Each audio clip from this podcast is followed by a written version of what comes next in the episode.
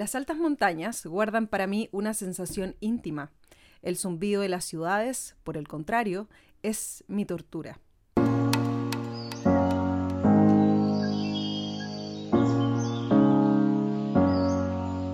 Soy Carolina Fernández y esto es Montaña para Todos.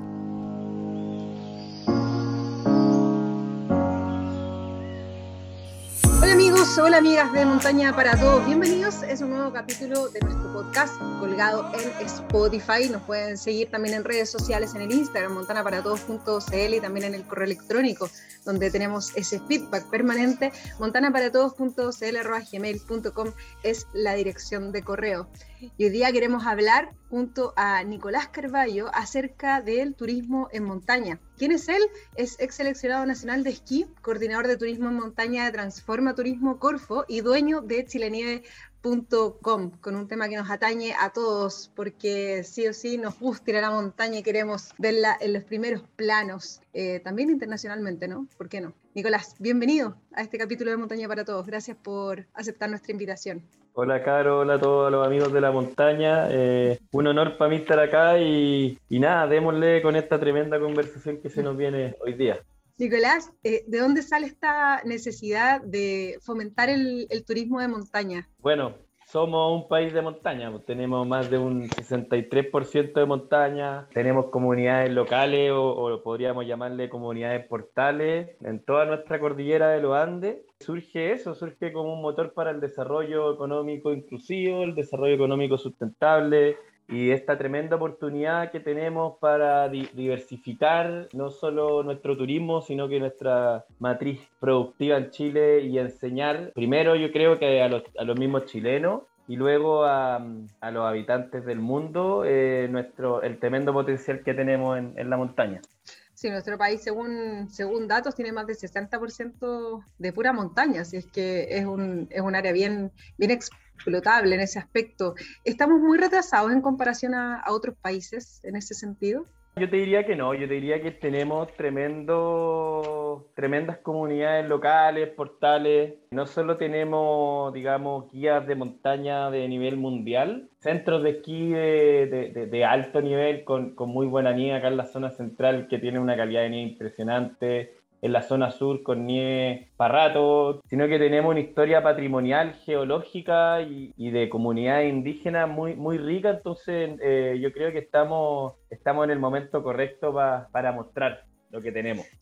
¿Y qué podemos mostrar en ese sentido? Porque la montaña es tan, tan amplia. ¿Qué, qué aspectos, qué áreas específicas se pueden explotar en temas de turismo? En temas de turismo, bueno, está el el turismo en montaña más, más, tradicional asociado, al, asociado a la nieve, a los centros de esquí, a la gente que va a conocer la nieve en, en invierno. Ahí hay un tema súper importante porque tuvimos problemas en casi todo el territorio donde, hay nieve, tanto en la zona central como en las trancas, como en, como en Pucón, donde hay un gran flujo de, gente que va a la nieve y que lamentablemente no tiene el comportamiento deseado, así que hay un tema cultural que tenemos que superar o, entender que son ecosistemas, estos son ecosistemas frágiles y tenemos, bueno, tenemos montaña todo el año, podemos desarrollar mountain bike, eh, termalismo, para los más eh, interesados en el, en el turismo más geológico, en la geología, tenemos impresionantes vestigios del planeta, como por ejemplo el cordón Cauye en la región de los ríos, en Aysén tenemos naturaleza, tenemos aventuras, en toda la ruta lagos y volcanes del sur, en la Araucanía andina, podemos hacer una cantidad de cosas, subir cerros impresionantes desde, desde el más alto nivel como el Puntiagudo hasta cerros más tranqui como el, el Mocho Chocueco o el volcán Villarrica siempre, siempre se iban guiados. Eh, y acá en la zona central está muy de moda y, eso está muy bueno, el mountain bike, también el trail running en altura. Así que tenemos para todos los gustos y para todos los niveles y para, y para toda la familia o personas más expertas, etcétera. Cuéntanos específicamente cómo nace Transforma Turismo y con qué fin específico, cómo se ha ido desarrollando este programa para, para fomentar el turismo en Chile. Bueno, nosotros somos un programa estratégico de Corfo em, que está eh, pensado en, en, un sector productivo que es el turismo y eh, tenemos eh, sentado en una gobernanza que se llama, que son los que mandan el programa, es un programa impulsado por Corfo, financiado por Corfo, pero tenemos a tanto los actores más importantes como públicos, como la Subsecretaría de Turismo, Senatur, y los actores privados, que son las principales asociaciones gremiales y federaciones eh, de turismo y eh, universidades en Chile. Entonces, es un espacio de co-creación, de colaboración, donde se van, se priorizaron ciertos ejes que son diversificar la oferta, eh, sofisticar esta oferta, con, donde lideramos ahí el tema de transformación digital y la gestión de destinos, donde entre otras cosas, hemos elaborado un índice de saturación de destino para eh, generar eh, mejores prácticas y un turismo sustentable. Y en el primer eje, en el eje de la diversificación, es que nos metimos con el, todo el tema del turismo en montaña, donde estamos liderando eh, lo que se llama un plan nacional de impulso al turismo en montaña a nivel nacional. coordinado con instituciones públicas, instituciones privadas, estos son, son siempre espacios, de colaboración donde todo, donde todo se co-crea. En este Plan Nacional de Impulso al Turismo en Montaña identificamos varias, obviamente varias brechas, pero nos pusimos los objetivos de generar oferta de, de nivel internacional, coordinar planes de infraestructura pública y privada y sobre todo fortalecer el capital humano del, del sector, de los turoperadores, de los guías y todo eso obviamente enfocado en, fortalecer la cultura de montaña que hay en nuestro país y aprovechar eh, la cordillera de una forma armónica y de una forma sustentable. En temas de infraestructura estamos súper, súper al de. ¿eh? Tú hablas ahí de la coordinación de los distintos actores. En eso también siempre Chile se ha caracterizado por ser un país súper burocrático, cuesta muchas veces coordinar distintos entes públicos, privados. ¿Cómo están subsanando estas dos cosas? Eh, bueno, con mucho trabajo, mucha disposición de, tanto las, las, personas que están en, en, en los comités donde, donde, trabajamos. Y contarte que este año sacamos por primera vez en la historia del Estado cursos de guías de diferentes niveles, con apoyo, con cofinanciamiento total hasta de un 95%. O sea, es la primera vez que, que se hace y se está apoyando ahora. Hay, hay un curso de 100 guías que se están formando que se llama Diplomado en Guías de Trekking, que tiene un WFR de 80 horas de estándar internacional, tiene 17 días en terreno eh, y salen con diferentes certificaciones y son 17 guías que se están formando para profesionalizar este oficio. Y eso sin coordinación entre las asociaciones gremiales nacionales que tienen los cursos internacionales y los Cernatur, que quienes certifica y valida estos guías, la Subsecretaría de Turismo, eso y Corfo, que quien es quien financia, esto no se podría haber hecho. Entonces, estamos sacando adelante cosas que estamos poniendo en, en cuanto al turismo, pero no solo en cuanto al turismo, sino que en, en cuanto a, algunos ejes de, de desarrollo, eh, generar una industria eh, bonita en, en nuestras montañas. Y el diagnóstico de eso, porque me hablas por primera vez de este programa para, para guías de trekking, y uno semanalmente ve muchos guías, no se sabe si son oficiales o no, pero personas que están a cargo de, grupos y que principalmente se levantan algunos por redes sociales, por ejemplo, que están, están proliferando en distintos cerros, principalmente de la, zona central de Chile. Entonces, ¿cuál es el diagnóstico que hicieron de, este tipo de situaciones que se ven semana a semana? En, este caso, sí o sí, había una deuda que, Chile tenía para con los guías y para con su montaña de, de tener gente debidamente certificada, debidamente eh, preparada para guiar grupos, para estar con grupos. O sea, hay un trabajo muy importante que han hecho las principales asociaciones gremiales, también en su momento la Federación de Montañismo de Chile, para generar estas capacidades en los guías. En cuanto a lo, a lo que tú me mencionas, nosotros hacemos un llamado a, a salir con, con, guías que estén registrados en Cernatur, con guías que estén debidamente certificados con certificaciones nacionales y o certificaciones internacionales, y eh, fortalecer la cultura de, de, la misma gente que prefiera estos, estos guías, como ir a un, es como preferir una empresa formalizada o preferir una empresa no, no formalizada, un poco lo mismo. Y en, en cuanto al boom de, de actividades que se están desarrollando, bueno, es una oportunidad que se puede desarrollar y nosotros obviamente es solamente apoyar y, y apoyar al lado de, de, de, la certificación y seguir empujando esto y poco a poco la calidad de los guías que, que, están certificados se va a imponer por sobre los que no están, por sobre los que no están certificados. Y en temas de, de infraestructura, Nicolás, porque um, A propósito del fallecimiento de Juan Pablo Mor, se levantó este proyecto de los 16 de Chile, ¿cierto? Estos refugios que se van a instalar uno en cada región, en algún cerro emblemático. ¿Cuál es el diagnóstico que ustedes hacen respecto a eso? Son poquitos en realidad los refugios que tenemos a disposición en la montaña hoy día. Sí, obviamente generar un circuito de refugio a lo largo de Chile eh, es una cruzada extraordinaria ahí de la Fundación Deporte Libre de los 16 de Chile y nosotros estamos, actualmente estamos apoyando ese proyecto y en, dependiendo de la región estamos generando los apoyos y las facilitaciones y las articulaciones eh, para que este proyecto salga adelante, así que hay un gran abrazo a los amigos de, de la Fundación. Y en cuanto a infraestructura, em, claramente eh, nos falta como país, tenemos, igual tenemos increíbles caminos de montaña, tenemos el, el allá en Alto Maule, para la Laguna del Maule, tenemos un camino internacional increíble que para los amantes del randoné nos permite salir del camino, estacionarse y ya empezar a randonear. Y en cuanto a los centros de esquí, ellos de forma privada han hecho un trabajo increíble y ahí no estamos tan atrás, obviamente comparándonos con los mejores centros de esquí de Europa o de Estados Unidos, estamos un poco atrás, pero el diagnóstico es seguir mejorando, seguir priorizando, digamos, este sector y priorizando la montaña para que mejoremos, digamos, la, infraestructura. Ahí, ahí tenemos que motivar a, emprendedores, tenemos que motivar a, los montañistas que son de, de pasión a que se dediquen a la montaña y que generen este tipo de proyectos y que sí o sí van a encontrar su apoyo. Entonces acá la gente se tiene que, se tiene que atrever y yo creo que va a haber un, un, sistema, un ecosistema de apoyo para el emprendimiento, no solo en turismo, sino que en turismo en turismo en montaña y generar un circuito de refugios como está en los Alpes. Yo creo que es un sueño para cualquier montañista, entonces ojalá que no sean pocos los años para que lo logremos.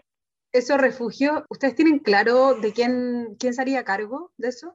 Porque voy a insistir en el tema burocracia, yo sé que, que, es una lata, pero, pero de repente hay estos elefantes blancos que se construyen, van todos a los cortes de cinta y después quedan en manos de, en manos de nadie y la gente muchas veces los raya y ahí pierden en el fondo la, la calidad inicial. Eh, bueno, con respecto a, los refugios de, los 16, eh, ellos están a cargo de la construcción, entonces ellos están generando el mejor modelo de gestión y nosotros obviamente ahí, lo estamos ayudando que, eh, requieren estos refugios y según lo que me han comentado, según lo que hemos hablado del proyecto, es que estos modelos sí van a ser, estos refugios sí van a ser gestionados bajo diferentes modelos de gestión dependiendo de la región y eso está muy bien porque hay que entender eh, que Chile es un país descentralizado y, la, y las regiones tienen diferentes, diferentes realidades y, en ese sentido, yo, yo creo, yo estoy muy alineado contigo, que los refugios de montaña tienen que ser gestionados, tienen que estar administrados, si no son un polo, digamos, de generación de, de malas prácticas, de generación de basura, y además al, al tener refugio administrado, al tener refugio gestionado, estáis generando un polo de desarrollo y, no se va tan lejos para tener modelos de éxito en cuanto a la gestión de refugio en Bariloche, con el Club Andino Bariloche,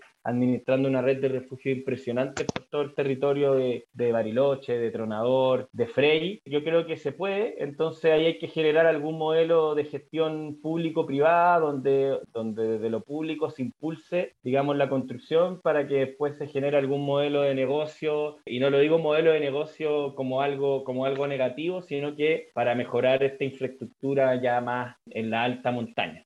Hace un rato atrás mencionaste eh, principalmente la, la, educación, ¿cierto? Y sobre todo acá mismo en Chile, no necesariamente para los turistas que vengan desde fuera del país. ¿Cómo se, se pretende inculcar eso? Principalmente uno piensa en educación en los más chiquititos, en la medida que crezcan eh, de la mano y encariñados con la montaña, en este caso, más la van a respetar y más la van a, a cuidar. ¿Cómo ustedes ven ese, ese aspecto?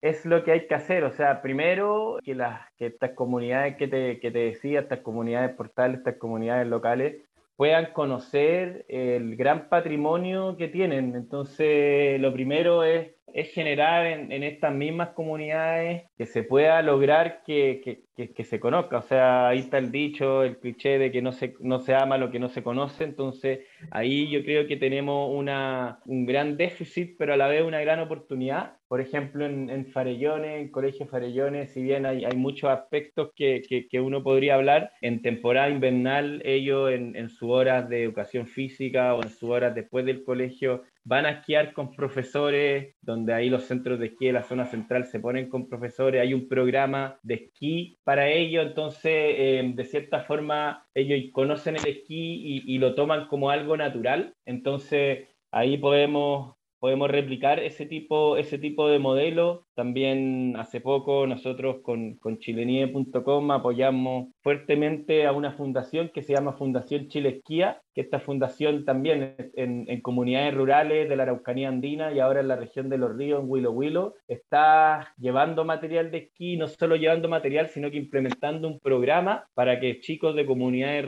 rurales esquíen. Así que ese tipo de iniciativas que, que gracias a Dios están proliferando y se me pueden quedar decenas de, de, de este tipo de iniciativas más, eh, yo creo que debemos, debemos apoyarla y debemos impulsarla. También hablando con, con, Ernesto Olivares en un seminario que tuvimos hace, hace poco organizado, que organizamos, Ernesto ponía este mismo punto, que, que debemos generar, debemos asumir que somos un país de montaña, entonces en esa línea ahí ya te metí en un tema mucho más profundo de reformas educacionales, pero ¿por qué no soñar con tener en las materias de los cursos de, todos los colegios de Chile, montañismo, trekking o algún tipo de deporte o actividad asociada a la montaña.